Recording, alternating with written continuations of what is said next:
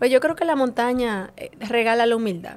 O sea, cuando yo no logré subir a Concagua en, en el 2019 a 6.300 metros, a 300 metros de elevación de la cumbre, me dieron la pastillita esa roja, la de la humildad, en mil miligramos.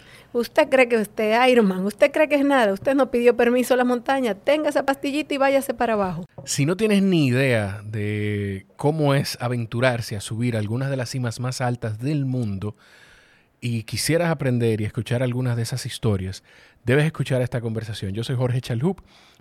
bueno, este es mi podcast y si es la primera vez que llegas vas a escuchar decenas de conversaciones que parten de la misma intención que esta. Es aprender de los procesos y de las personas con quienes me siento a conversar. En esta ocasión me senté a hablar con Thais Herrera. Thais es la primera mujer dominicana en subir a la cima del Elbrus, eh, que es la cima más alta del continente europeo. Eh, está en camino, ha conquistado dos de los Seven Summits, de las, de los siete, de las siete cimas, que es como le llaman los, eh, los montañistas son cada una de las cimas más altas de cada continente. Thais ha subido a Concagua, lo hizo en un segundo intento, platicamos sobre lo difícil del primer intento y subió ahora el Elbrus.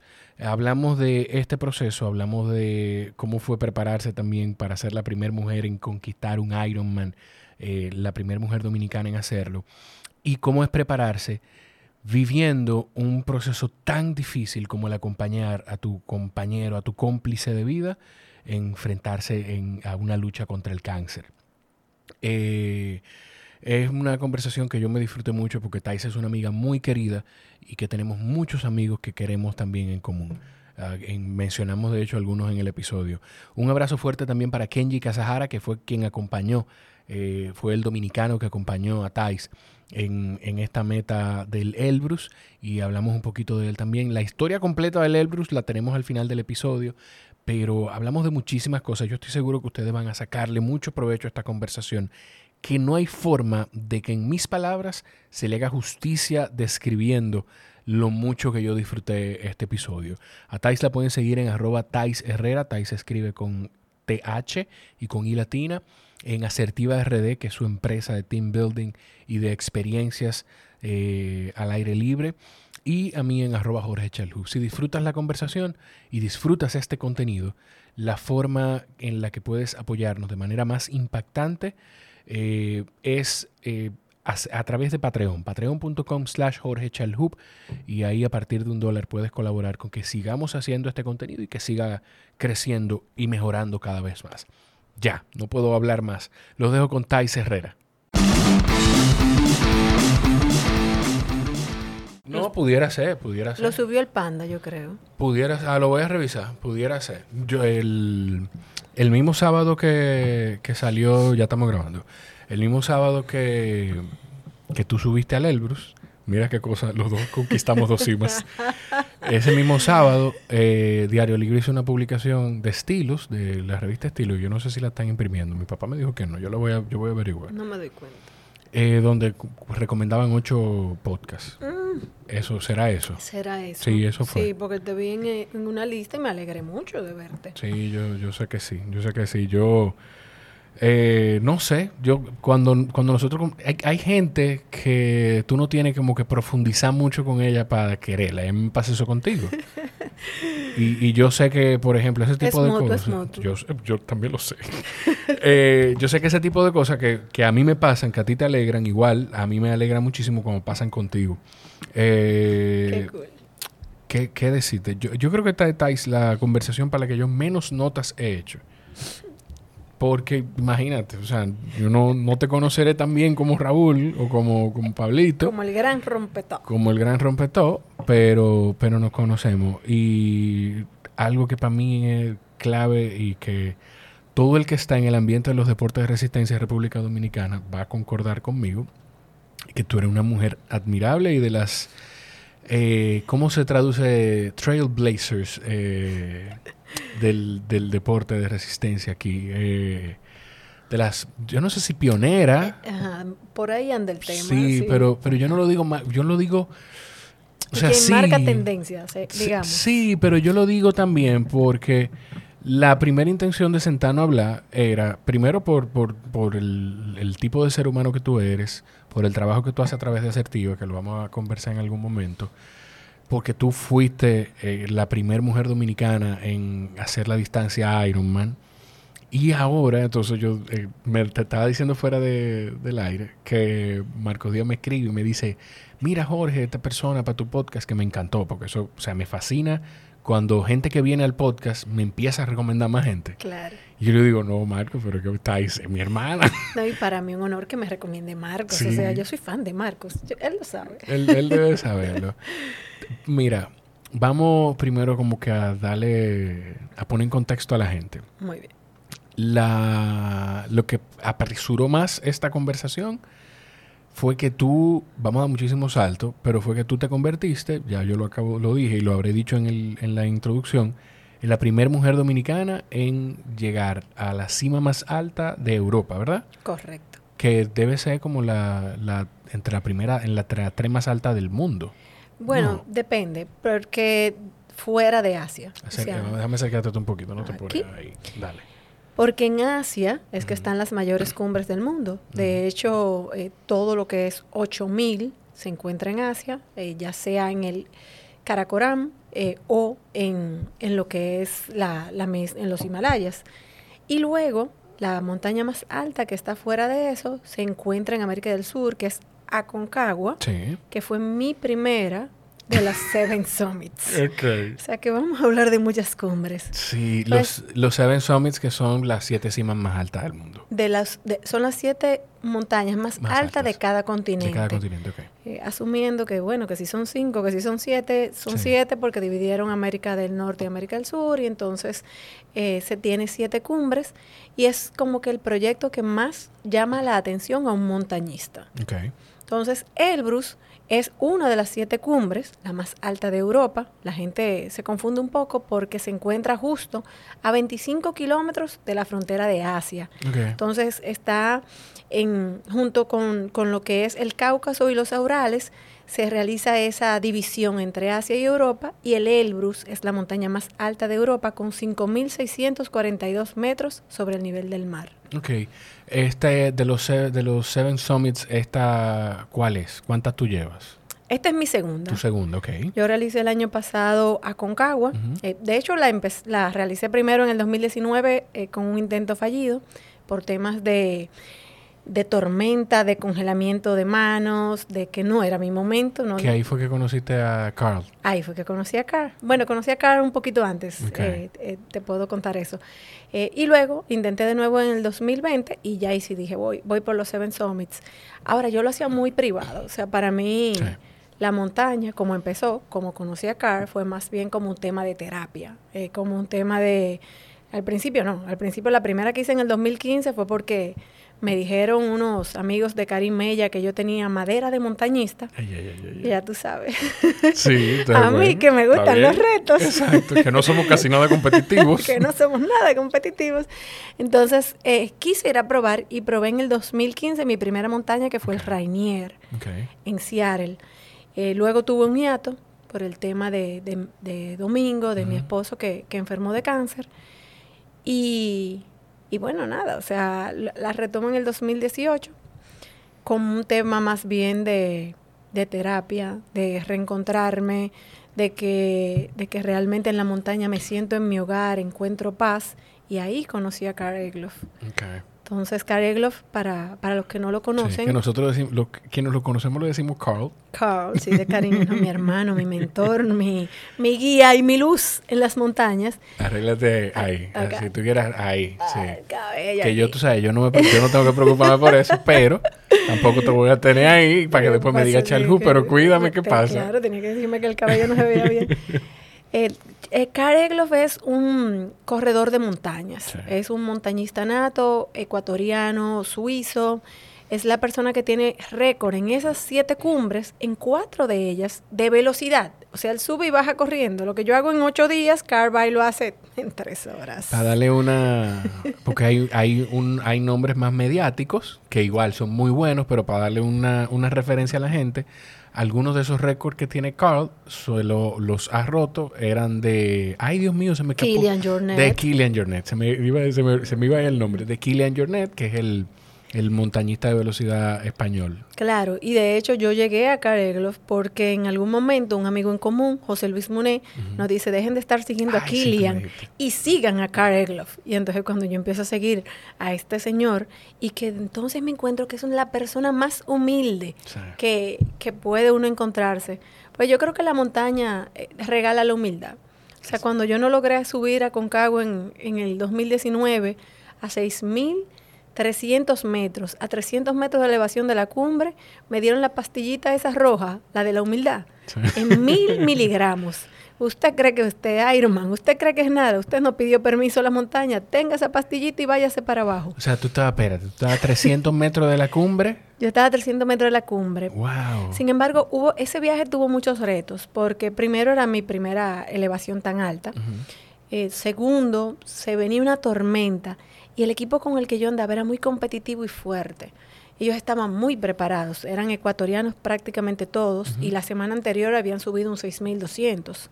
Entonces yo de fresca me voy ahí atento a Ironman, tú sabes, me voy con el grupo de adelante, pero tuvimos que brincarnos unos campamentos. En la montaña uno estila hacer aclimatación.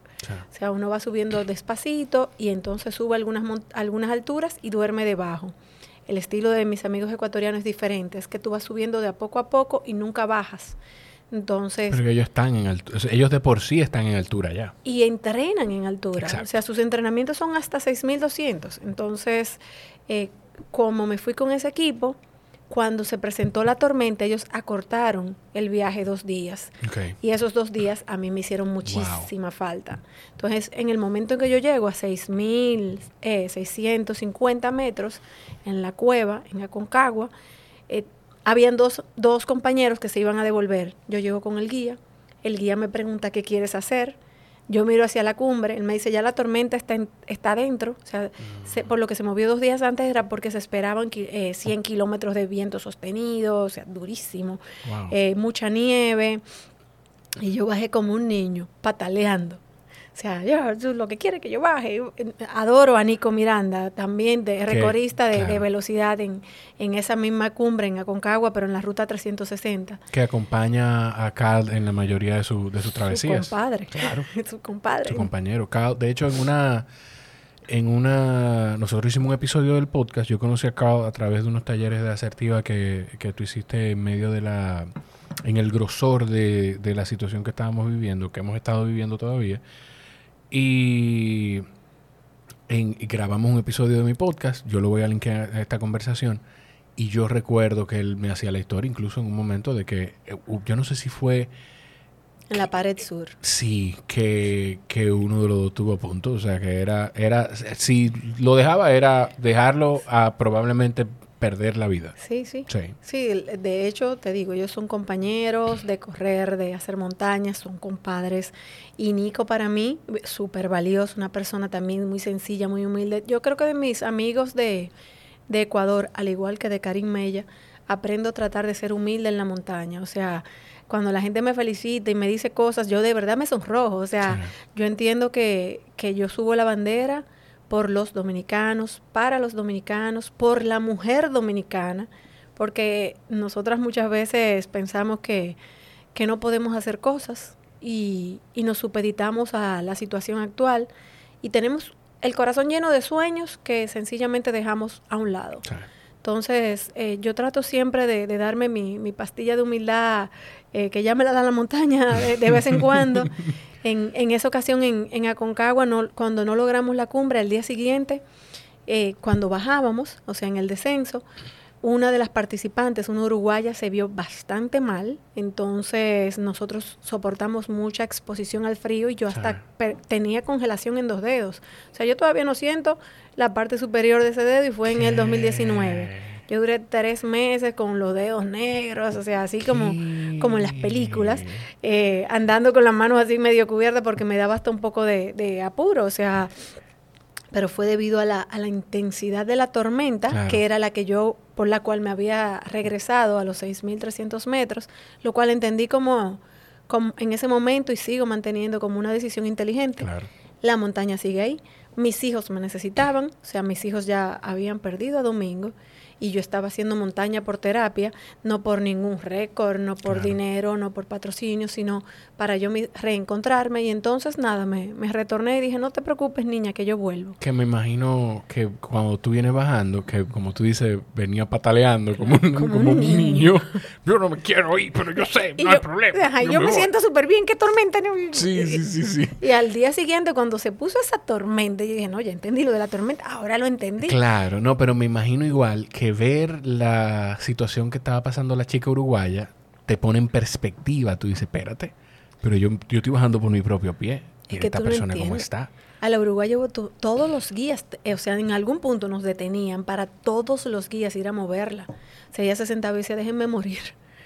Tuvo que salir evacuada en, helicóptero. Entonces uno entiende que de verdad uno es responsable por sí mismo.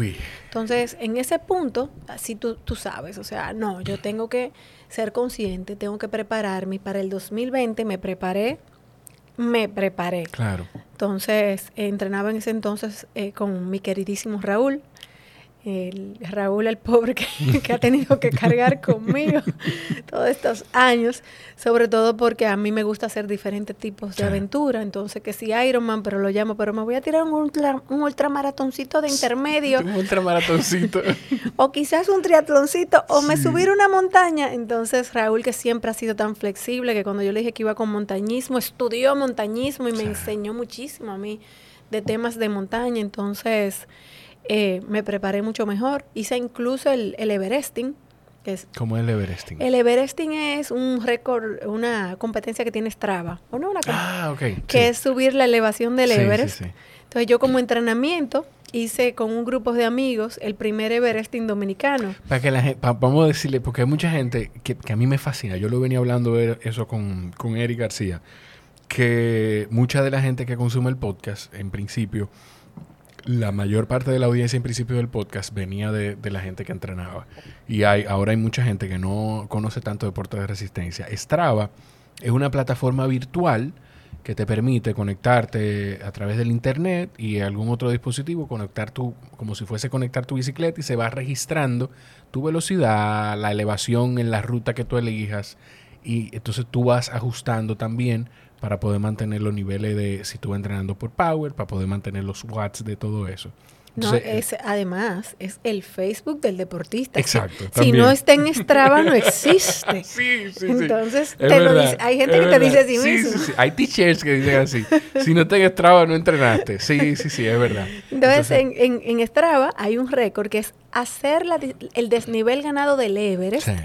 En, un, en una sola tirada. Entonces, eso era subir 8.850 metros de desnivel ganado en un solo día. Ay, Dios mío. Y entonces... ¿Cuánto eh, tiempo en la bicicleta fue eso? No, fue corriendo. Ah, fue corriendo. Corriendo, ajá. Ay, ay, ay, ay. Peor aún. Claro. Porque corriendo sí tienes la ventaja de que, bueno, tienes que subir caminando, eh, corriendo o como sea, y entonces puedes bajar en un vehículo. Y nosotros lo hicimos en Santiago y bajamos en motoconcho, en carro, en lo que apareció. Entonces lo hicimos un grupo de, de unos cinco o seis amigos y a mí me sirvió muchísimo como entrenamiento, además de que logramos el, el ser el primer Everesting en República Dominicana. Eh, para lo que era la parte a pie, o sea, la parte de corrida. Yo crucé, fue que yo crucé las plataformas. Yo estaba pensando en Es que hay uno de bicicleta. Sí, yo estaba Hay un Everesting de bicicleta y uno de corrida. Sí, pero yo estaba pensando en Swift. Como yo Ah, estaba hablando de todo el tema virtual. Tanto hablar de que para explicarle a la gente y lo enredé más. Eh, y una pregunta, Thais. Tú mencionaste lo de a, a Domingo. En ese entrenamiento, cuando tú fuiste a Concagua, el 2019 él acababa de, de- de fallecer, ¿verdad? Domingo falleció en julio del 2018. Entonces, en octubre del Ujú. 2018, eh, yo, bueno, un poquito antes, veo que abren en Ecuador Cotopaxi. Cotopaxi era un- es un volcán hermoso. Icónico de Ecuador. Y yo que ya venía siguiendo a Car, veo que abren esa montaña, que abren viajes a esa montaña. Y yo... sí, gracias. Ando buscando como alternativas de, de qué hacer, porque definitivamente los psicólogos eh, los aprecio, los tengo mucho cariño, me han ayudado mucho con el proceso, sobre todo para mis hijos. Sin embargo, quería buscar alternativas para mí. Entonces contacto a un amigo, a Daniel Gutiérrez, y le digo, oye, Daniel, abrieron Cotopaxi, ¿qué te parece si nos vamos y, hacemos la montaña? Entonces, eh, tú sabes cuando se alinean las estrellas. Yo soy testimonio de que muchísimas veces se me alinean. Se me alinearon ahora para Elbrus, en ese momento en Cotopaxi. Abren la montaña, Daniel dice que sí, los boletos los ponen irrisoriamente económicos. Eh, nunca más los he vuelto a ver así. Y nos vamos entonces a Ecuador. Y empiezo de nuevo con las montañas, luego del 2015, donde ya había dicho que me encantaban llamas de forma terapéutica, de reto, de reencontrarme, de, de, buscar otras alternativas para yo superar lo que fue perder a Domingo. Mi compañero, mi, mi pareja, mi esposo durante 19 años, eh, ¿Cómo era que le decían los amigos? El maestro. El maestro. Mis amigos le llaman el maestro. Decían que había que ponerle justo al lado de Duarte un busto con dos palomas a los lados. Ahí en el pico. justo por aguantarme, o sea, no, no era por otra cosa. Entonces, eh, porque claro, domingo íbamos montando bicicleta y, él iba ayudando y haciendo eh, escolta y salía con una, una rosita, una florcita. y los muchachos decían, no sabemos cómo la mansa. Cuenta la leyenda que solo Domingo y Raúl me, logran controlar. O sea que Raúl también me decía di que no, eso no, tú crees que eso debes hacerlo. Y entonces yo me quedaba pensando, es que ah, ya no. sí, porque eso es lo que él tiene, que Raúl no te dice, primero que hay cosas que, que la gente, hay una percepción errónea de que de la estructura y de que es muy cuadrado y todo lo contrario. La gente no se imagina. Es todo lo contrario. Entonces él te deja, él te deja, bueno, pero no sé si tú entiendes que eso es lo que... Y, entonces te pone a pensar. ese era el tema. O sea, Raúl a mí lo que más... Cuando, cuando él quería lograr sus objetivos me ponía a cuestionarme. y me mandaba un artículo. Entonces yo me leía el artículo y de allá venía y le respondía. Yo, yo creo que mejor no. Entonces... Eh, bueno, si tú crees que mejor no, entonces pues, está bien. ¿Sabes que eh, Me pongo a pensar y, y ese proceso bueno, o sea, inevitablemente pues te, íbamos a, hablar de esto. Me puede hablar de domingo, yo lo recuerdo con mucha alegría, con mucho agradecimiento y mucho amor. Y mira que no fue fácil, porque domingo jodía, ¿eh? Nota al margen. O sea, hay que estar a la una comiendo. Tú llegabas a la una y tres minutos y esa comida ya él estaba sentado y te miraba así y yo, ay Dios mío, mi amor, pero son tres minutos. Pero así mismo era, me imagino, cuando tenía tú una salida para una carrera o para un entrenamiento, era a las, a las cuatro hay que salir de la casa a las 4 menos 3, ¿qué es lo que pasa? Y aquí estamos todos listos, ¿qué, esperamos? Me lo imagino así mismo, pero... y el que me esperaba en el Pico Express abajo con mi, mi, dulce favorito, o sea... ¿Cuál es tu dulce favorito? Bueno, uno de mis dulces favoritos. Mi, dulce favorito es el tiramisú, pero me esperaba con un dulce de coco de jarabacoa. Y entonces, eh, él, ah, tú lo veías en la meta esperándome con la gente con una medalla y él con la real con La real medalla, exacto. Lo que, por donde, por donde voy es que yo me pongo a pensar, yo me puse a pensar ahorita y decía, wow conchole, pero entrenar en medio de esto. Tais, mira, yo no pensé en Aconcagua, pero Aconcagua fue prácticamente eh, en medio de esto. Y entonces, no, bueno, Aconcagua, sí, Aconcagua 2020 sí fue, sí fue prácticamente en esto. Pero me pongo a pensar, decir, wow, pero entrenar en medio de tema de encierro, de la pandemia, para, para hacer el Bruce, porque el Bruce no se entrena de un mes para el otro, nada se debe entrenar de un mes para el otro. Eso debió ser muy difícil y después me acordé y dije, pero... Bueno, me acordé, me acordé y me lo recordaron y digo, conchole, pero Thais entrenó para hacer un Ironman en el proceso de domingo. Sí. Sí, yo cuando hice el Ironman de Santa Rosa para acompañar al gran rompetón, fue un reto muy fuerte porque domingo recibía quimio cada 15 días. Entonces yo tenía eh, los entrenamientos de bicicleta que son más largos, eh, no los perdía una semana sí, una semana no, porque entonces a domingo lo internaban el jueves para administrarle la quimio, no, es una quimio de esa transitoria, sino de la que requiere internamiento, y entonces salí el domingo. En algún momento yo empecé a salir con mis amigos, con Pablo, con el gran rompetó que tanto mencionamos. Tú tienes que traer a rompetó, yo lo menciono mucho y después la gente no va a entender. Eso es un personaje. Sí. Entonces, cuando salí a entrenar con Pablo, decía, oye, Pablo está muy fuerte y yo de verdad no me siento tan fuerte.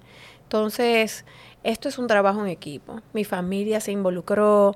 El mismo domingo me decía, no, tú tienes que entrenar por lo menos la, la, bicicleta del sábado. O sea, pierde el jueves, el viernes y el domingo, pero por lo menos la bicicleta del sábado.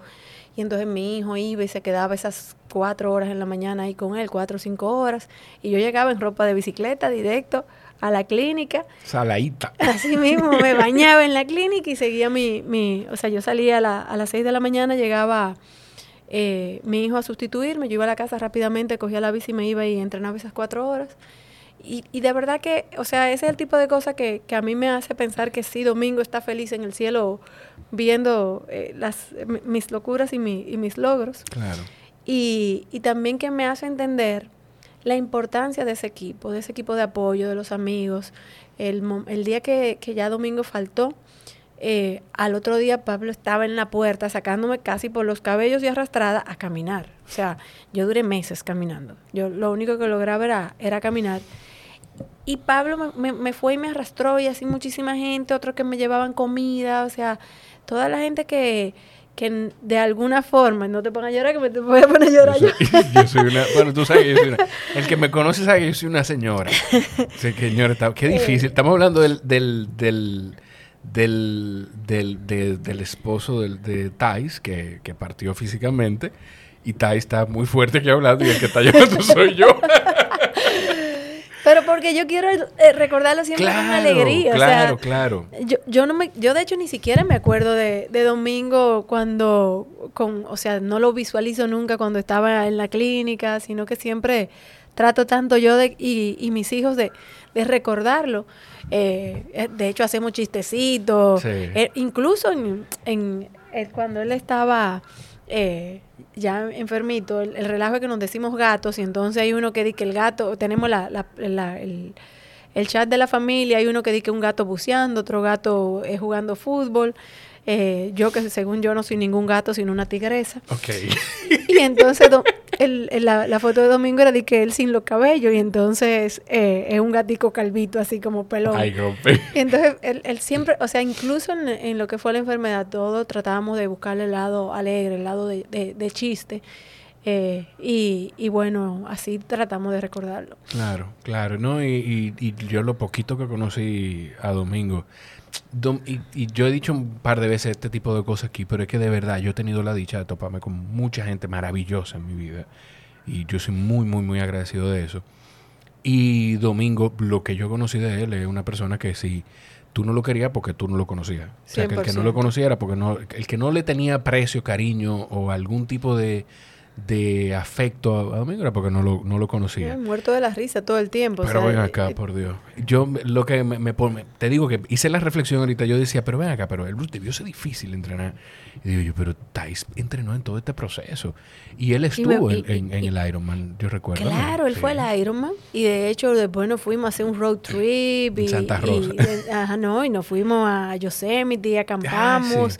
Ah, de, cuando levantábamos salían los venados, o sea fueron unas, unas maravillosas vacaciones. Yo por eso le digo mucho a la gente, mira, yo no quiero zapato caro, yo no quiero bicicleta cara, yo lo que quiero es vivir experiencias. Porque en, en uno de los días que Domingo se sentía eh, más enfermito, yo decía, amor, busca en, busca en tu mente, busca tu lugar feliz. Y le, le, pregunté, ¿cuál es tu lugar feliz? Y me dice, abrazado de todos ustedes en Yosemite. Y yo, mi hermano, hay que salir a la vida. O sea, olvídese que lo que usted se va a gastar en un plato de comida o en lo que sea, no tiene compensación con lo que es vivir el momento presente. Exactamente. Vivir experiencia. Y no tiene que ser una experiencia en Yosemite. Usted se puede ir al parque y restrujarse en el patio, con en, el, en la grama con sus hijos. Caminar de calzo en la grama. Es, es sentir, sentir que estamos aquí. O sea, se, sentir que estamos aquí y, y, te, y, vivir la dicha de que tenemos la gente que queremos cerca. Así es. Físicamente aquí con nosotros. Eh, tú sabes, vamos a volver un poquito para atrás. ¿Cómo...? Estamos hablando del Ironman, para quienes no, no lo asimilan. Un Ironman es nadar 3.3 kilómetros, casi 4 kilómetros, 3.8 kilómetros, montar 180 kilómetros de bicicleta y eh, correr 42.295 metros, 42 kilómetros punto 295 metros, que es la distancia de un maratón. Sí, todo eso el mismo día, uno detrás del otro. y Thais fue la primera mujer en República Dominicana, la primera mujer dominicana en completar la distancia Ironman.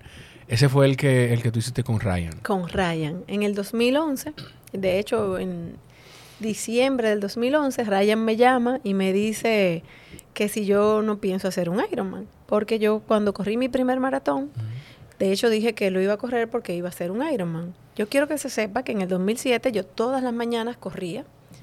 Ya yo corría, corría la, la cortina para seguir durmiendo. es decir, que en el 2007 yo no hacía nada. Exacto. Absolutamente nada. Sin embargo, cuando, cuando me, me contrató Lucas Gaitán y un equipo de, de amigos de él para eh, organizar un, el campeonato iberoamericano de la, de la International uh, Triathlon eh, Union, de la, ITU. de la ITU. Entonces, eh, que era en el 2007, yo no sabía lo que era un triatlón. Ellos sacaron una macotica y me escribieron y me explicaron esas distancias que tú decías. Yo decía, esos tipos están locos. Me invitaban a Constanza en bicicleta y yo los miraba como, no, imposible. Me invitaban a cenas y, y la cena Hoy, lo recordaba que me llamó Sebastián Mera, Chan Mera, y yo le decía, ustedes me invitaban a cenas de, de la, de, de, lo que era la organización de ese evento, con llena de vino y de comida, y lo que se comían eran dos cositas y bebiendo agua. O sea, ¿cómo era posible? Y ahora ando igualita. Entonces, en ese momento yo no, no, no entendía ni sabía lo que era. Yo tenía unas 40 libras por encima del peso que tengo ahora ¿Tú no habías tenido ningún contacto con ningún deporte de resistencia? Yo había sido atleta de niña, o sea, yo participaba en natación, en la universidad yo de hecho hice el, equipo del Distrito Nacional para los Juegos Nacionales en Taekwondo. Mm, Sin embargo, después que me casé, porque somos adultos. Eh, pues que somos adultos, en el 2000, ya yo, en el 99 ya yo no hacía más nada. Entonces, eh, cuando me llaman a eso, yo, bueno, eh, acepto que me, esa invitación y a partir de ahí sí, bueno, empiezo a, explorar lo que es el deporte, hago mi primer triatlón con una bicicleta prestada del mismo Lucas, ya tú sabes, el que mide seis pies. Yo debo haber parecido de, de un circo en esa bicicleta tan grande. Y, y se me, en el 2010, corro mi primer maratón me toca mucho el corazón que voy y corro y todo el mundo corre por una causa. Entonces cuando vengo de ¿Dónde fue? ¿Qué, evento fue? Nueva York. Entonces que me fue además súper bien. Entonces cuando voy y corro a Nueva York, que regreso, peleo con mi amigo José Luis Muné y le digo, ¿por qué no me habías dicho que en el extranjero la gente corre por una causa? Exacto. Y nos inventamos kilómetros por la educación. Yo trabajaba ya con una fundación de hecho, tengo muchísimos años trabajando con diferentes fundaciones y sigo todavía de voluntaria en algunas.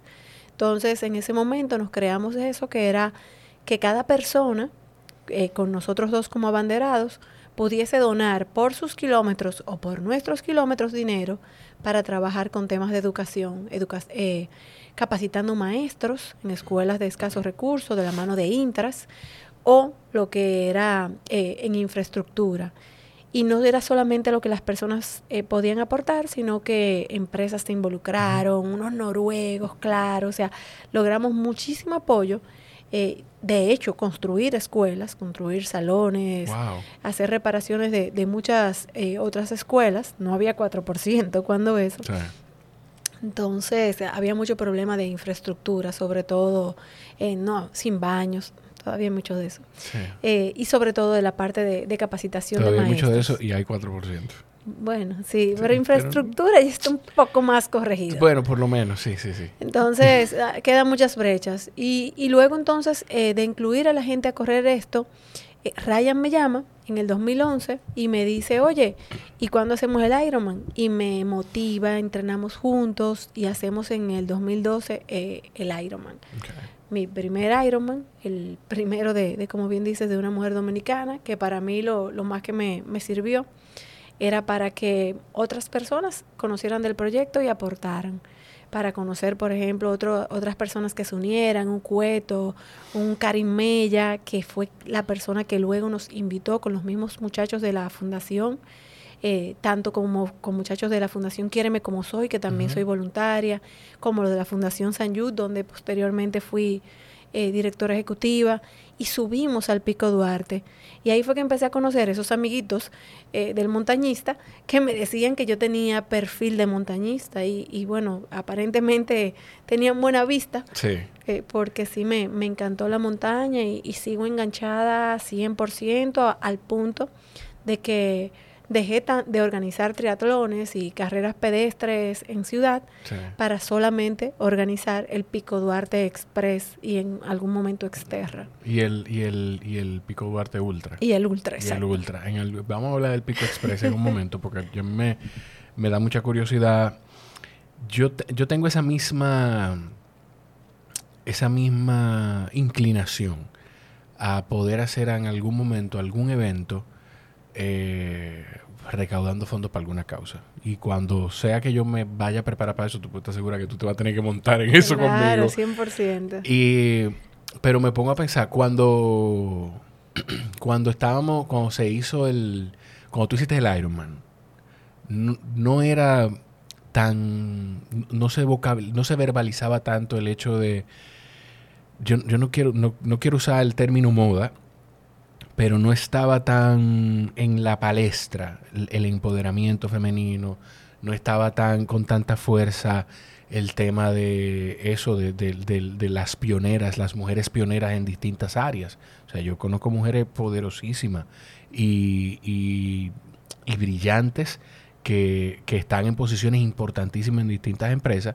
pero en aquel momento, 2011, no se hablaba tanto. ¿Tú ibas con esa conciencia o después que tú hiciste el evento fue como que alguien te dijo, mira, pero o sea, no, ninguna otra mujer lo ha hecho? Yo ya lo sabía, fue 2012 que lo hicimos, 2011 fue cuando lo, planteamos.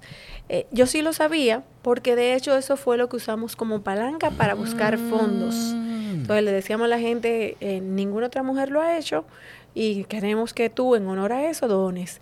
Y había gente que donaba desde 10 pesos por kilómetro, o sea, son 226 kilómetros que se hacen, hasta gente que llegó a donar mil dólares por kilómetro. Entonces, eh, un buen dinero. Sí, sí, que, que para nuestra causa sirvió para colocar techo en una escuela específica en Cozón, para hacer un muro de contención, porque cuando hicieron la carretera que llega a Samaná, ahora tan bella y preciosa, se le entraba entonces todo el agua a una escuelita y se nos inundaba, para capacitar todos esos maestros en un, un proyecto de, eh, de, liderazgo educativo. Entonces, eh, significaba mucho por eso.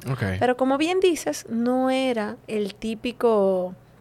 Eh, approach de que la mujer lograba eso.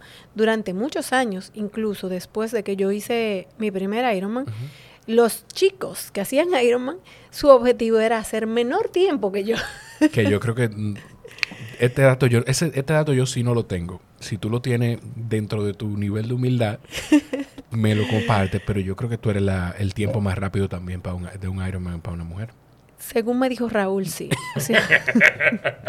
esa fue una respuesta muy yo. Sí, por eso te dije dentro de tu nivel de humildad que yo te entiendo, ¿eh? Yo te entiendo. Yo, o sea, yo también, a mí, a mí me es difícil tomar un un halago, o sea, yo te entiendo. Me da muchísimo trabajo. Eso es cultural. A nosotros nos, enseñan, nos enseñaron eso, hacer la cosa por hacerla y sin esperar nada, pero nada. Sí, según me dice Raúl, en los registros de Ironman, en República Dominicana sí sale como, como el menor tiempo, lo cual para mí fue una sorpresa, porque fue justo en ese Ironman que tú mencionas, en mi segundo, que yo lo hice con todas las cosas de domingo y, y con todo lo que llegó en el viaje, entonces como él tuvo quimio el día antes de irnos, el reloj yo no lo sentí nunca, entonces yo salí y yo nunca supe qué tiempo llevaba.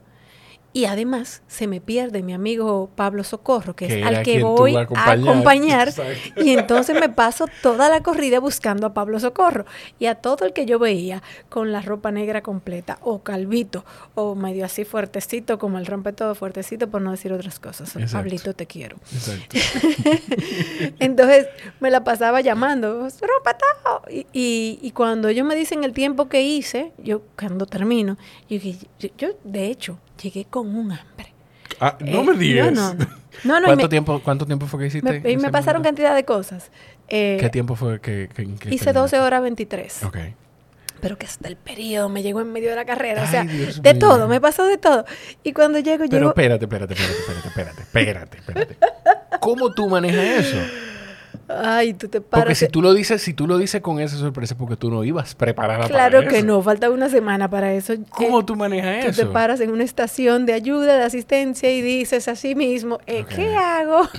Y la gente ahí preparada al fin, tú sabes que es un evento internacional, ellos sí tienen con qué asistir. Qué chulo. Entonces me asistieron, pero, eh, o sea, evidentemente son paradas que no estaban, te saca como de, como varias paradas que no estaban planificadas y, que cuando me dicen el tiempo que hago entonces me quedo con, con, el nivel de sorpresa porque porque de verdad que no me lo imaginaba. Yo sí sabía me sentía muy cómoda cuando iba corriendo. Recuerdo que Raúl me dijo no corras a menos de 6.05 porque ya ahí sí agarré y dije no esto se fuñó voy en la corrida agarré y reseté el, el reloj claro. Y y entonces ya ahí sí sabía cómo iba corriendo. Entonces me, recuerdo claramente que me dijo, no baje de 6.05 hasta que falten 10 kilómetros. o sea, no baje, eh, no vaya más rápido. No vaya más rápido de 6 minutos 05 por kilómetros. Y entonces sí, eso lo hice eh, súper bien, y, terminé creo que haciendo 4 horas 17 en el, en el maratón. Wow. Eh, que me, y me sentía muy, muy bien. De hecho, me sentí tan bien que cuando llegó Pablo, como una hora y media después, eh, salí a correr con él, pero Pablo llegó en modo rompetó y salió corriendo a 5.20. Y entonces yo le digo, no, adiós, que te vaya bien. Corrí con él como un kilómetro y medio más y le dije, no, no, adiós. Pero muy bien, o sea, fue una experiencia muy, muy grata. De hecho, me encantó porque me, esperaba en el primero, en mis primeros tres años, mi familia ha estado en, la meta esperándome y para mí esa es la mayor satisfacción. Eh, lo, lo, teníamos como un evento, los Ironmans, para, para hacer vacaciones familiares. Okay. O sea que yo trato siempre de involucrar a mi familia. En el cuarto no me, no me pudieron acompañar porque estaban en exámenes los chicos. Eh, sin embargo, entiendo que, que lo, lo, importante es que el equipo, y para mí mi familia es mi equipo, eh, así como mis entrenadores, en, ahora en la montaña también con todo el tema de, fortalecimiento, que también sean parte de todo, de las decisiones, de, de todo lo que uno hace. Yo, yo me imagino que la, yo tengo muchas preguntas de todo ese proceso. Primero, para que la gente entienda también, tú te embarcaste en ese Ironman. para que ustedes entiendan el nivel de desprendimiento de Thais Herrera. Tú te embarcaste en ese Ironman, no por ti. Tú te embarcaste en ese Ironman para acompañar a Pablo.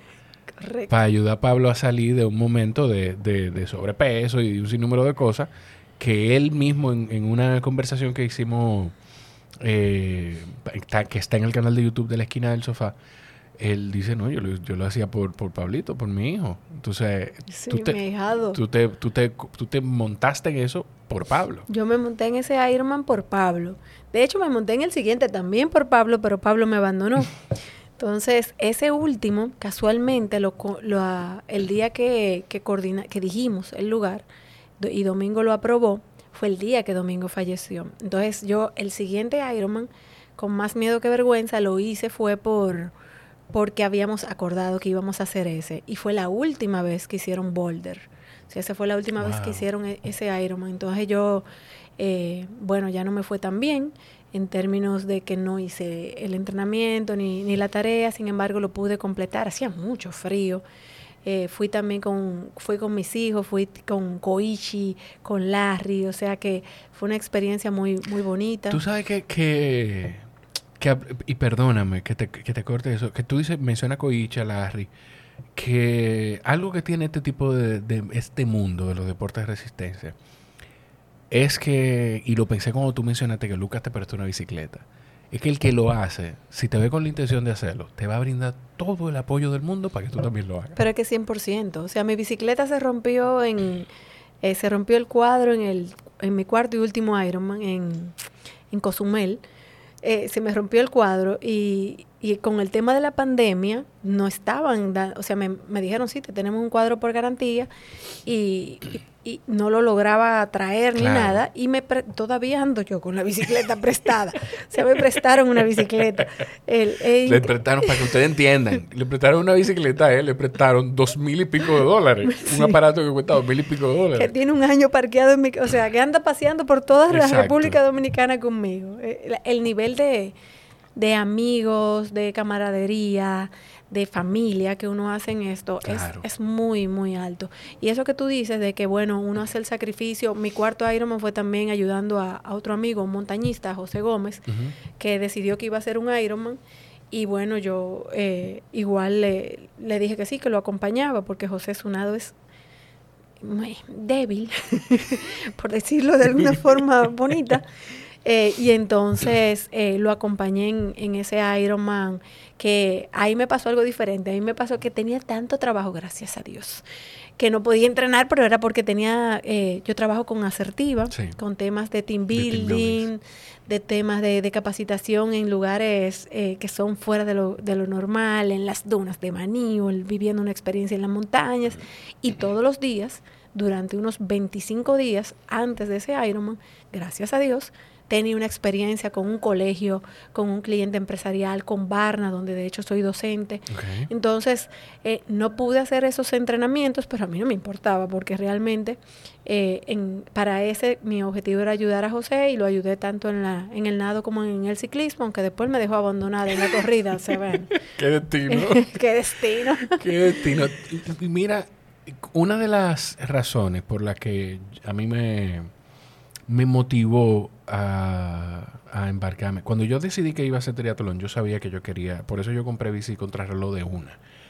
Eh, porque yo sabía que yo lo que yo quería hacer un medio Ironman. Ese es mi sueño y yo lo voy a hacer en algún momento. No sé si un Ironman, pero por lo menos un 73 quiero hacerlo. Y también lo pensé porque yo decía, a mí me, yo me veo en algún momento parado frente a un grupo de gente dando charlas. No sé de qué todavía, pero dándole.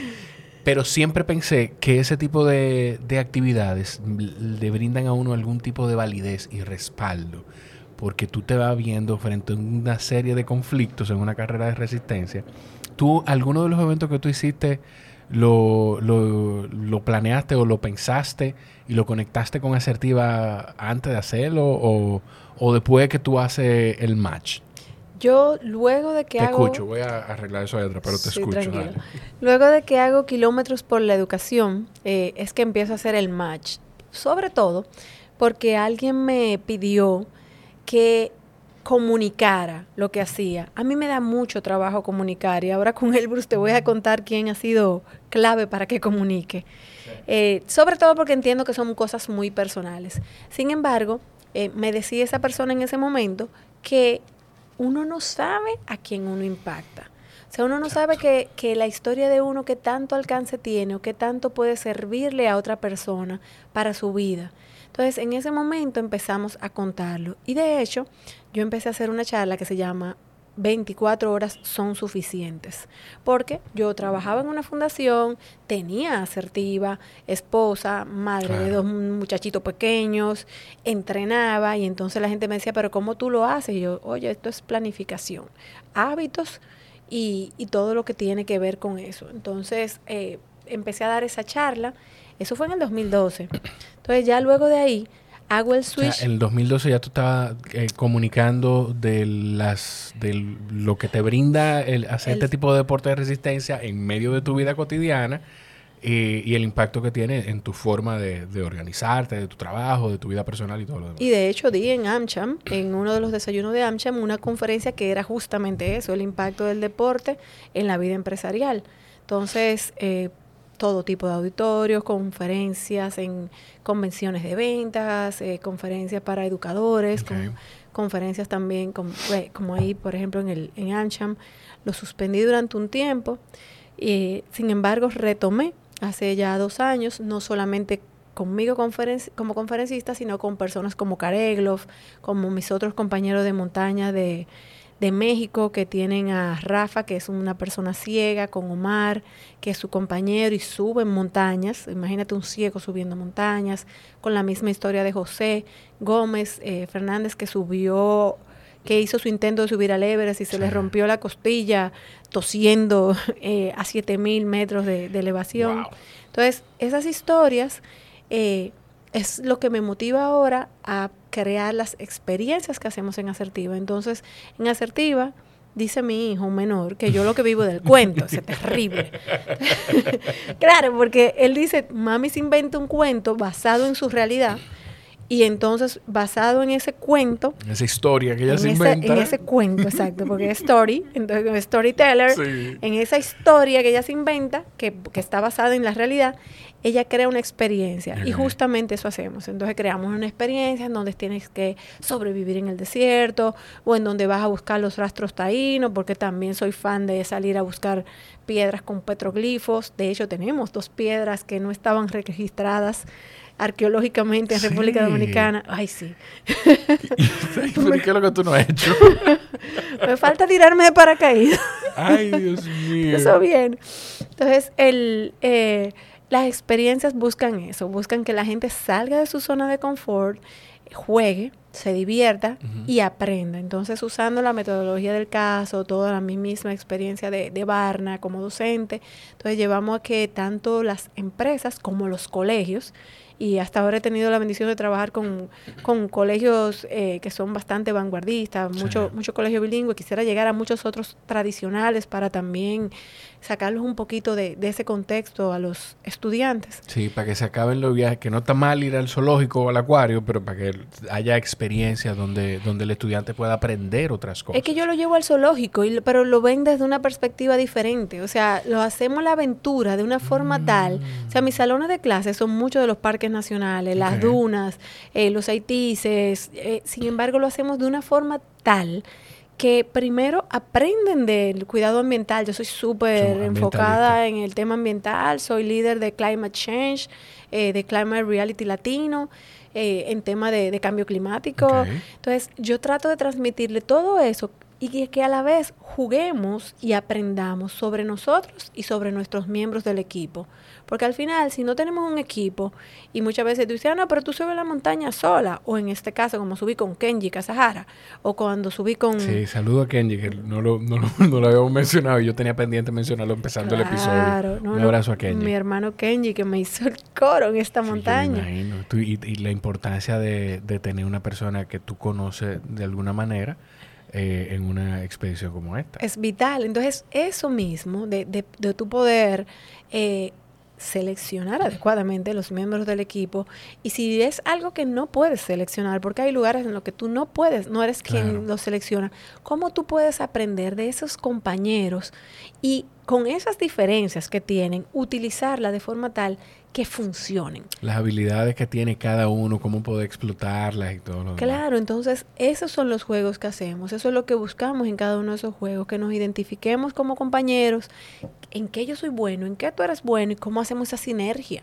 O sea, cómo logramos alcanzar mejores cosas, más grandes sueños, de forma tal que cada uno, usando lo bueno que tiene y minimizando las áreas en las que podemos tener algún conflicto, Claro. entonces logremos esas cosas. Y eso yo lo aprendo de la montaña. O sea, cuando me voy con Kenji, Kenji es una persona muy ecuánime, muy tranquilo, muy, muy centrado, que, que me dio mucha paz saber que podía contar con él, porque eh, es un lugar diferente donde el idioma era un muy gran, un reto muy grande. Sí, estamos en Rusia. Rusia. Entonces salimos al Elbrus. eh, salimos al Elbrus porque, como te mencionaba ahorita, se alinean las estrellas. Yo quiero subir al Elbrus desde el 2020. Ok. O sea, luego de Aconcagua digo, bueno, pues el Elbrus, que es el Seven Summit más económico, al que tengo más acceso, porque lamentablemente todavía no cuento con, con apoyo. Hay que empezar a trabajar en eso. Necesitamos, necesitamos empezar Ah, a trabajar si con eso. Óigame, si usted maneja una marca, si tiene acceso a alguien que maneja una marca, si conoce un dueño de una empresa, nosotros necesitamos respaldo para que esta mujer pueda seguir siendo la primera mujer dominicana en conquistar cada uno de los, de los Seven Summits. Y si no es la primera en alguno de los siete, ¿hay alguna mujer dominicana ha conquistado alguno de los Seven Summits? Kilimanjaro es el único que han subido. El único es Kilimanjaro. O sea, de siete, de las siete cimas más altas, de, bueno, de los siete puntos más altos en cada uno de los continentes, pues eh, solamente Kilimanjaro ha subido. ¿Quién subió Kilimanjaro? Han subido varias eh, mujeres, de subieron las que, de que, cono- que conozcamos del ambiente. de- de- las hermanas de José Gómez, subió Claudia y Alicia Gómez subieron, subió también María José Fernández, eh, y esas tres conozco al momento. Ok, me em- suena María José, las hermanas, sea, lo eh, siento. La no- hija de David Fernández, que hace... Claro, sí, sí, sí, de-. Dave Fernández. Sí, sí, sí, yo sé quién es Dave. Eh, entonces, señores, pónganse en esto, de verdad. esto también la gente lo ve eh, y, respalda las marcas que respaldan eh, causas como esta.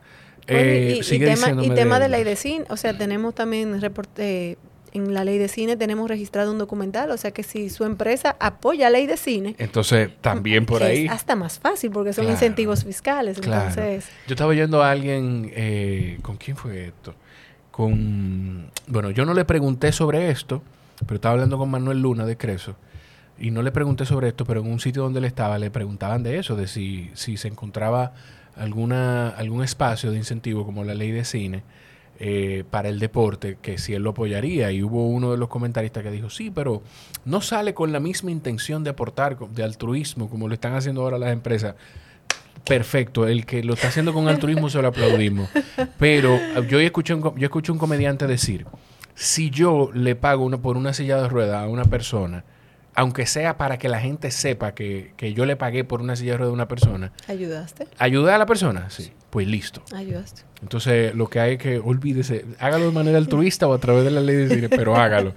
Entonces, sigue diciéndome de él, pues, porfa. Que, que, me quedaste pendiente de decir quién que te está ayudando, a, quién que te está motivando a comunicar más las cosas. Bueno, entonces, cuando empezamos con el tema de Elbrus, yo empiezo a hablar con, con Kenji eh, a principios de años de hacer una montaña juntos. Kenji había subido ya eh, Rainier y había ido a Perú. Yo lo invito a Ecuador, no se puede, yo tengo otros planes para este año y entonces le menciono esos planes y en algún punto él me dice, pero vamos a subir una montaña en Perú que es eh, un poco físicamente retadora porque es escalada. Entonces yo me había resbalado y me había partido la mano en dos puntos y le decía, mira Kenji, no me siento tan confiada con esa montaña. Y entonces estábamos en esa conversación cuando yo veo en Instagram a Marcos Díaz montado en un avión llegando a Rusia. Y digo, pero Rusia, yo la última vez que escribí, porque yo quería hacer el Bruce en el 2020, me dijeron que no se podía. Entonces le, le digo a Marcos, Marcos, y empezamos esa conversación. Y entonces Marcos, una persona tan noble, un gran amigo de hace muchos años, tanto él como Natalia, eh, me dice, no, no, te ayudo. Y me ayudó a los contactos. Y para mi sorpresa, Rusia eh, no requiere visa a los dominicanos. Es como un permiso, ¿no? O, ni siquiera eso ya. Por la pandemia se requiere que te hagan una invitación. Pero es por la pandemia, o sea... ir reseteando, sí. Dale. Ajá, Rusia no, no requiere el tema de visa. Por la pandemia, entonces, lo que se requiere es solamente ese permiso, que entiendo que próximamente también van, esa invitación, que próximamente también la van como que, que eliminar. Y también, empezando ahora en octubre, tiene vuelos directos desde República Dominicana. O sea, ahora mismo están volando directamente unos charters, pero ya van a haber vuelos disponibles para los dominicanos. Entonces... Eh, y ellos vuelan directo desde y hacia Puerto Plata.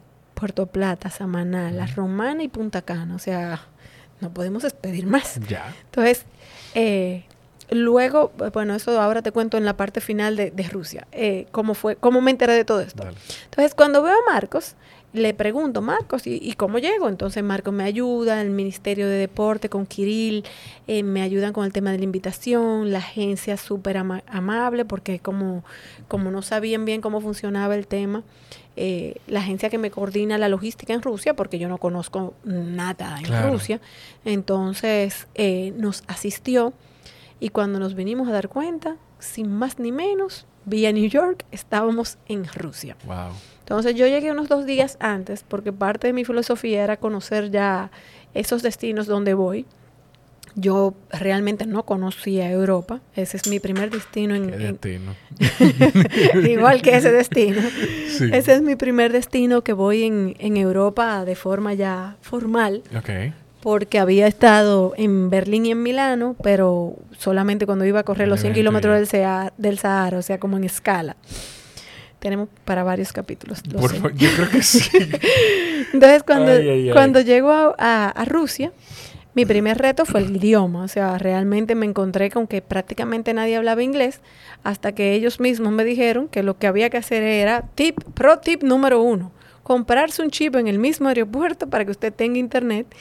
Pro tip número dos, bajarse una aplicación de traducción y ponerle offline todos los eh, idiomas que usted quiera hablar, inglés, español, ruso, Oye, maravilloso. O sea, yo le hablaba a la gente, le decía en mi celular lo que quería, ellos me escuchaban. O sea, increíble.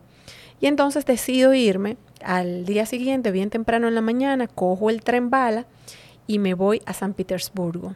Wow. Qué experiencia, o sea, qué ciudad, cuánta cultura, cuánta arquitectura. Yo realmente había visto de eso en libros, el, el Hermitage, ese museo que está rankeado junto con el Louvre. O sea, increíble la ciudad. Eh, me voy a, al Peterhof, un, parque en donde un castillo en donde caminé 12 kilómetros. O sea, yo caminé esa mañana 12 kilómetros todo contraindicado para cualquier evento, no importa si has subido una montaña o hacer un 10K que usted va al día siguiente. Eso era, eso era entrenamiento activo, descanso y recuperación activa. Entonces eh, me camino el Peterhof, eh, bellísimo con sus fuentes, tomo mi barco y demás. Y luego vuelo hasta Mineral de Body, que es donde me encuentro finalmente con Kenji. Entonces ahí ya eh, me encuentro con Kenji vamos a Cheguet, a, la ciudad, a una ciudad eh, de deportes de montaña, de esquí, de snowboard y obviamente un hub para los atletas que vamos al Elbrus. Y empezamos el, lo que fue nuestra aclimatación. Subimos eh, el, al Cheguet el primer día, subimos el segundo día eh, otra hasta el refugio. Al refugio se llega, el refugio nacional se llega en teleférico que muchos dominicanos decían que yo estaba subiendo la montaña en teleférico. sí, gracias. Ay, Dios mío. Entonces eh, llegamos al refugio a 3.900 metros en el teleférico y subimos el primer día a hacer lo que es entrenamiento de glaciar. Súper divertido porque es tirarse en la montaña y, aprender técnicas de, cómo uno salvarse en caso de que se caiga, eh, self-arrest, o sea, muchas técnicas chulas y, y entretenidas. Al día siguiente subimos hasta 4.800 metros. Okay. Y ahí fue que hice el famoso video donde decía, para los que dicen que esto se sube en teleférico, eh, que tiene muchísimos, muchísimos views. Entonces, eh, ya ahí eh, descendimos para el ataque a cumbre. Entonces, se metió una tormenta. Y yo que, que me había estado tirando tormentas desde eh, principio de año, bueno, de Aconcagua el año pasado, principio de año eh, que, fui a Ecuador, que mis siete montañas fueron invernales. Entonces, cuando veo tormentas, solo pienso, no puede ser otra, otra cumbre sin ver alrededor, otra cumbre complicada. Y los vientos que se esperaban para esa noche, que era nuestra noche de ascenso, era de 80 kilómetros por hora sostenidos, con 50 centímetros de nieve acumulada. Entonces, la decisión final fue bajar o sea, no, no nos quedamos en el campamento, sino que bajamos de nuevo a la, a la ciudad con el objetivo de aprovechar lo que era la ganancia de altura y el dormir bajo para temas de aclimatación, eh, que es algo muy típico en montaña. Y subimos al otro día. Cuando subimos al otro día, que pensamos que va, ya se ve mejor el clima, porque solo está a 50 kilómetros por hora. Solo a 50 kilómetros por hora el viento. Eh, o, sea, cerrado el teleférico porque el viento era muy fuerte, la nevada me llegaba a las rodillas, por encima de las rodillas todo lo que era la nieve. Eh, todo lo que habíamos visto el día anterior, bello, precioso y sin nada de nieve, estaba nevado, todo cubierto de nieve, de nieve blanda. Y se tomó entonces eh, la decisión nuevamente de, subir esa misma noche. Entonces eh, subimos esa noche eh, hasta el punto en donde uno sale, le dan como que un empujón en, un snowcat, en, que es como un camioncito. y entonces salimos ya a hacer el, intento de cumbre. Y el equipo era sólido, pero había muchos novatos, entonces íbamos bien despacio, lo cual a mí me conviene. Porque ¿Cuántas personas iban? 14. Eran nueve mujeres eh, y el resto chicos. ¿Cuántas de esas esas 14 fueron todas las que se programaron para la expedición o hubo personas que se quedaron en el camino? Hubo una persona de esos 14 que no subió. Los demás logramos hacer la cumbre eh, y, y, en el equipo, excepción de una sueca y de nosotros dos dominicanos, todos eran rusos o relacionados a Rusia. Entonces ellos se hablaban entre ellos en ruso. Muy interesante porque la instrucción eran 15 minutos hablando en ruso y entonces cuando se volteaban y nos decían a nosotros, subimos a las 8. Pero duraron todo ese rato. ¿Qué pasa? Algo más se dijeron ahí. Solo te dije lo relevante. Esa era la respuesta. Solo te dije lo y yo, ok. Entonces eh, subimos con el equipo, que gracias a Dios eran personas muy, muy bonitas, que, que con las cuales nos llevamos muy bien desde el principio que nos ayudaron, nos explicaron. A mí me encanta hablar con la gente y conocer de, la idiosincrasia de la persona de donde estoy. Eh, ahí había de todo, doctores, o sea, personas bien educadas, personas eh, entrenadores, o sea, muy, muy bonito. ¿De cuántas nacionalidades había personas ahí? Eh, o, de, cuáles nacionalidades? Rusos, un, un hijo de una rusa y Estados Unidos, la sueca y nosotros dos dominicanos. Entonces digamos que cuatro nacionalidades. ¿Y los otros y los otros diez? rusos. Ah, ok, la mayoría eran rusos, perdón. Ok, ya entendí, perdón. Entonces, el, los dos guías, cada uno con más de 200 ascensos, eh, con otra de las siete cumbres también realizadas, que la única limitante era el tema de, del inglés, que por eso eran los resúmenes de, de la comunicación. Y, que, pero que con, con, tú sabes que con la picardía de uno, ya, ya ellos terminaban hablando lo que fuera y nosotros entendiendo lo que, lo que dijeran. Entonces eh, nos sentimos súper cómodos. Salimos esa noche a las 2.30 de la mañana. Hicimos nuestra primera parada aproximadamente a las cinco y media. Ya estaba saliendo el sol, que se ve hermoso. Yo tenía tanto abrigo arriba. O sea, yo tenía, yo tenía ocho capas de ropa. O sea, literal. Yo ponía la mano de que yo sé que yo tengo adentro de la, del, o sea, mi celular y mi, mi GoPro. tiene que estar aquí en, en algún no, Yo, y yo la siento, pero yo abrí el primer zipper y yo, yo recuerdo que yo la puse en el abrigo, en la chaqueta azul. No, no había forma porque tan buenos los guías que él decía, hace tanto frío que yo quiero que tú te pongas mi parca arriba. Entonces me puso su parca arriba de mi parca. Eh, la parca es como un abrigo grandotote. Entonces terminé que parezco como el muñequito de Michelin. Sí. Eh, en, lo que es, hay, la foto la foto tuya no sé si no sé si eso es la cima pero hay una foto tuya que es la que publica Diario Libre y otro periódico que me, que me imagino que tú tendrás que decirle a la gente, esa soy yo. Claro, esa soy es por fe, eso es como las religiones, por fe, sepan que ahí abajo de todos esos abrigos soy yo. Yo puse una publicación ayer de, que decía, debajo de todos esos abrigos lo que hay una dominicana que, que tiene muchos sueños, porque realmente eh, mi primera capa es una camiseta de San Jude, de Jude Collection. Eh, siempre es una, una camiseta de, de, San Jude cuando voy a subir las montañas. Entonces ya luego te van subiendo todas esas capas y como me da Alex ese el guía, ese último, esa última parca, mis fotos no son tantas o tan abundantes como generalmente serían, porque de verdad no encontraba nada. Entonces eh, hacemos una segunda parada ya eh, en un segundo punto que se llama el the saddle o, el asiento y entonces ahí dura descansaron mucho más de lo que yo acostumbro y lo cual eh, hasta siesta tomé yo en, esa cumbre y empezamos el último tramo que era el, más complicado que era un a los 5300 metros una pared bastante empinada y, muy expuesta. Expuesto significa que te da el viento directo todo el tiempo entonces eh, vamos acordonados en esa parte. Y se veía gente que le, cuando se le metían las ráfagas de 80 kilómetros por hora salía volando. Entonces no, sal, no se van porque estamos todos agarrados. Eso, eh, eso, eh, ¿Es a eso lo que se le llama como la cadena de vida? Eh, la, la, cadena de vida es con lo que tú te enganchas a la, a la línea, o sea, tu línea de la vida. línea de vida, perdón. tu línea de vida es con lo que tú te enganchas para a esa, a esa misma línea acordonada que, que ya entendí. Okay. Entonces, con, eh, interesantísimo porque tú veías eh, que las personas con menor experiencia, bueno, tú los veías que salían y los demás lo, cuidábamos. La, la, idea de estar acordonados es que, es que tú cuidas a tu compañero. O sea, si, si, salen volando siete, bueno, ya se complica, pero eh, generalmente son, en, Rusia usan un sistema diferente. Yo estoy muy acostumbrada a mi sistema de Kareglov y los eh, ecuatorianos, que son solamente tres o cuatro. Ahí teníamos cordadas de siete personas, pero bueno, bien, funcionó.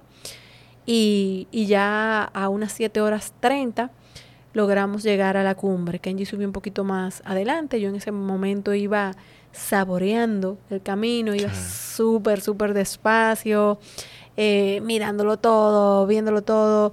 Eh, me, y de verdad que, que, me sirvió también porque él subió delante, me grabó, captó ese momento que para mí es invaluable. Eh, la felicidad de verlo a él cuando, cuando llegué a la cumbre, de poder tener la bandera tricolor, de que las mujeres podamos eh, no solamente la mujer, o sea, todo el dominicano va conmigo en esa, en esa bandera y en mi corazón y mis amigos y, toda la gente que me apoya, mi familia, eh, y también el tema de que las mujeres vamos en, en, esa bandera, vamos en esa cumbre y bueno, llegamos allá arriba. Eh, felices porque el día estaba claro, no se entiende nada de lo que uno dice en los videos porque la brisa no... La brisa es imposible. la brisa no nos dejaba, se, se mantenía alta la brisa. Y luego ya si, si bajamos, bajé bastante rápido, eh, llegamos, llegamos abajo y ahí fue que, que, bueno, que empezamos a, a, pasar la noticia en República Dominicana.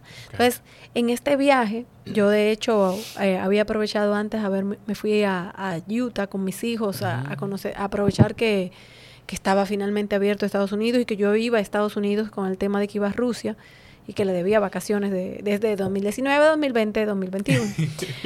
Entonces, eh, no, no estaba comunicando el, tema de, la montaña y Marcos me dice, ¿cómo no lo vas a comunicar? Entonces, la relevancia de, que, de que la gente conozca lo que uno hace y, y yo no te sé decir, Jorge, lo, los testimonios de gente que me escribe, gente que yo no conozco, que me dicen, me, escribió una, de lo que más me impactó fue una chica de, un politécnico que me dice que se siente representada por mí, que, que siente que la mujer no, no tiene que ser eh, exposición eh, corporal para poder lograr cosas, o sea, unos testimonios hermosísimos, eh, pero de muchísima gente, tanto amigos, gente que conozco, yo, yo me siento humildemente agradecida, eh, me siento impactada en mi corazón porque de verdad eh, no, yo no esperaba tanta respuesta.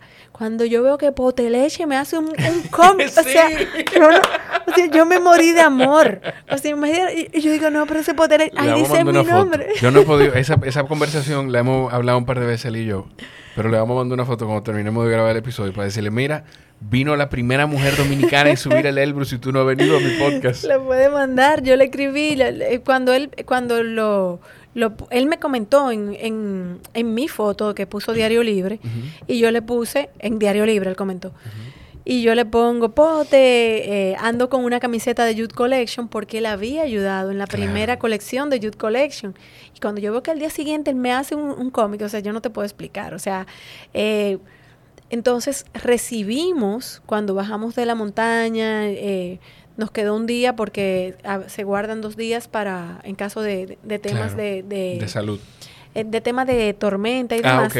Entonces nos quedó un día, lo, lo vivimos ahí en Cheguet y cuando llegamos a, a Moscú, ya, yo, bueno, yo en Moscú quería ir al museo porque obviamente a la Plaza Roja, chill out, tranquila.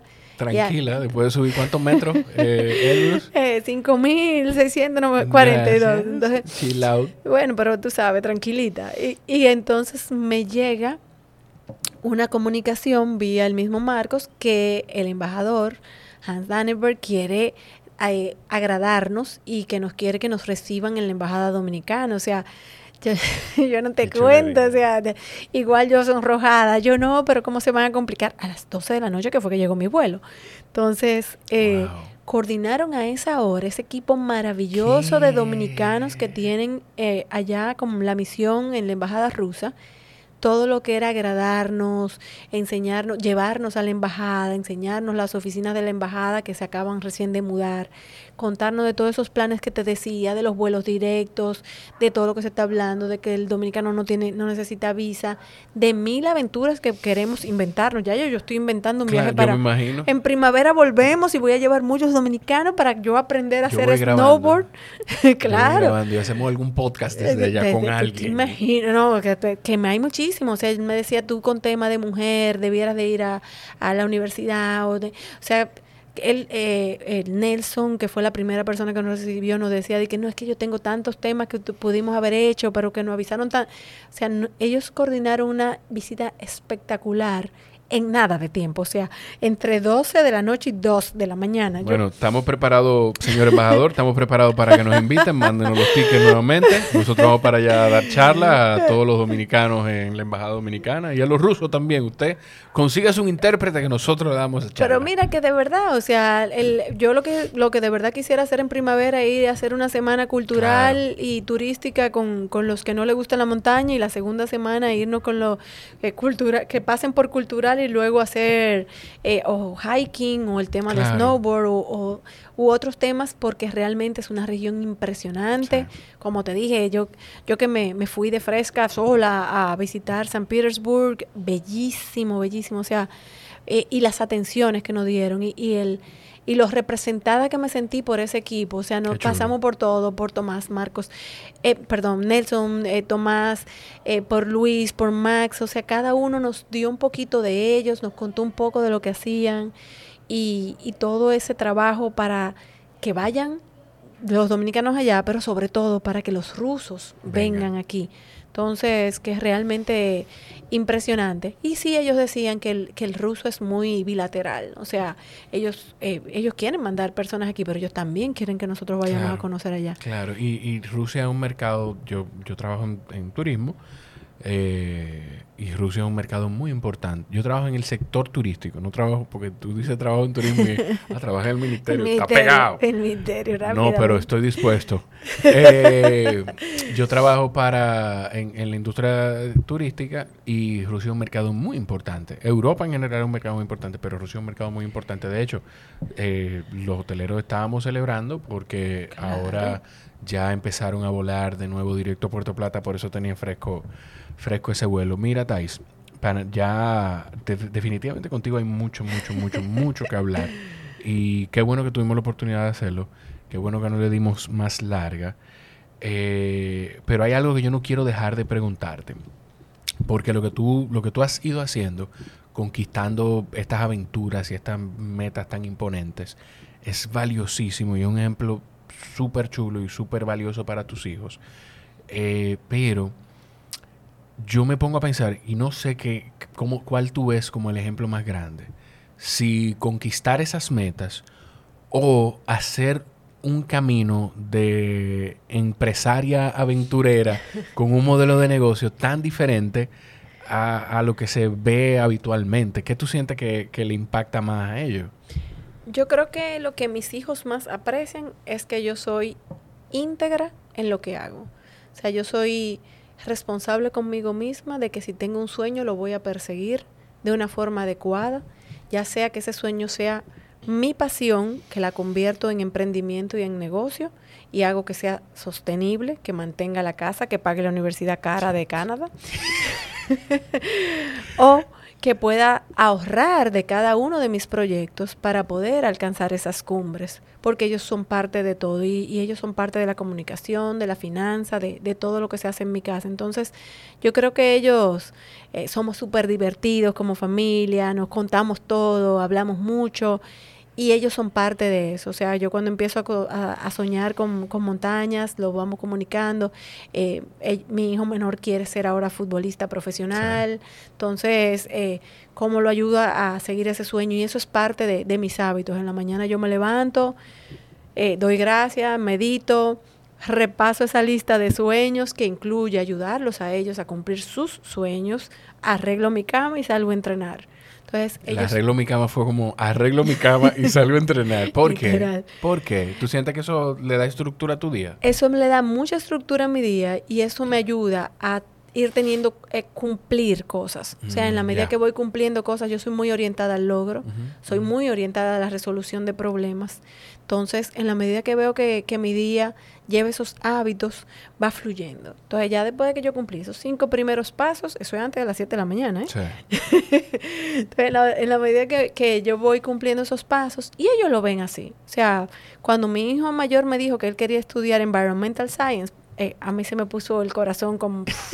¿Tú has visto el, emoji que saca eh, confeti? Sí, sí, o sea, así, el emoji que saca confeti, porque eh, él me decía, yo no sé si, si seré o no seré en algún momento muy rentable o rico, sin embargo, yo sé que voy a hacer lo que mi corazón quiere hacer. Entonces, eso no tiene precio. Ojalá, conchole, ojalá el ser en el que quien sea que esté escuchando crea, le dé la oportunidad a esas personas y a mí de poder sembrar eso en mis hijos. Amén. De verdad, eso es, eso es algo, yo, yo lo he dicho aquí, lo he dicho fuera de aquí, yo lo que quisiera es eso, como que mi hijo sepa que puede perseguir la cosa que quiera perseguir y que el camino de vivir la vida y de disfrutarla, tú lo decías más temprano, no está en las cosas materiales, no está en poder comprar. Es verdad que te acomoda, es verdad que te ayuda un poco, pero... la vida está en las experiencias. Esa, esa es la vida. Te agradezco muchísimo tu amistad, te agradezco muchísimo eh, tu orientación que sin tú darte cuenta brinda, me brindas a mí, le brinda muchísima gente que tú inspiras. Y te voy a pedir desde ahora que en lo que sea que yo me embarque, con esa locura de, querer hacer algo y, poder apoyar alguna causa y acumular algún tipo de recurso para alguna causa, tú seas parte de eso. Claro que sí, cuenta con eso. Yo apoyo muchísimas fundaciones, eh, sigo siendo voluntaria de San Jude de ADOCID, de, soy de la Asamblea General, de Quiéreme como soy, o sea que eh, cualquier iniciativa que tengas, a mí, bueno, de Climate eh, Reality, entonces eh, cualquier iniciativa que tengas, cuenta conmigo, me encanta ayudar en cualquier causa que se me requiera. Perfecto, Thais. Y el honor mío, o sea, de verdad, gracias por escucharme todo este rato. Ojalá la gente imposible, imposible no escucharte, imposible no poder sacar, no sacar provecho de, de, de escuchar todo eso que tú tienes para compartir. Y ojalá quien sea que esté escuchando también le haya sacado provecho. Yo estoy seguro que sí, que, que por lo menos cuatro o cinco de los doce que escuchan el podcast le van a sacar provecho a esta conversación. Y yo siempre me pregunto, ¿te acuerdas que te decía que tengo hábito? Mi, mi pregunta, mi primera pregunta en la mañana después de dar gracias es ¿en qué puedo servir? ¿Cómo puedo ayudar? Lo estás haciendo. Viviendo de la manera que tú vives, lo estás haciendo. En Thais Herrera, así mismo, ¿verdad? Thais con TH, y con I latina. Thais Herrera en Instagram y Asertivo RD también, ¿verdad? Correcto. Y Pico Duarte Ultra, que algún día vendremos a hablar de eso. Vendremos a hablar de eso, porque yo, yo me voy a montar eso. Mira, yo, el pico, yo no siento, yo no tengo la paciencia de hacerlo con personas. Eh, y acampar y yo creo que la, cuando yo vaya a subir al pico Duarte va a ser haciendo Pico Express. Bueno, pues te, va, a encantar. De ambas formas es muy bonito, sin embargo la experiencia Pico Express es increíble. Seguro que sí. Eh, a ustedes que están ahí, si llegaron hasta aquí porque aprovecharon la conversación, porque se la disfrutaron, les voy a pedir que compartan el episodio, que etiqueten a Thais, que si tienen alguien que ustedes saben que le puede sacar provecho a esta conversación o a todos los servicios que brinda Thais y esos valores que exponen todas esas experiencias a través de Asertiva, pues le pasen el episodio y le pasen el contacto de Thais. Y nada, de verdad que agradecerles por ser parte de esta locura y de este camino de poder aprender con gente tan valiosa como, como Thais. Thais, muchísimas gracias. gracias a ti. Nos veremos en un Ironman. Ay, Dios mío. Los quiero mucho. Nos escuchamos en la próxima. bye. bye. Hasta luego.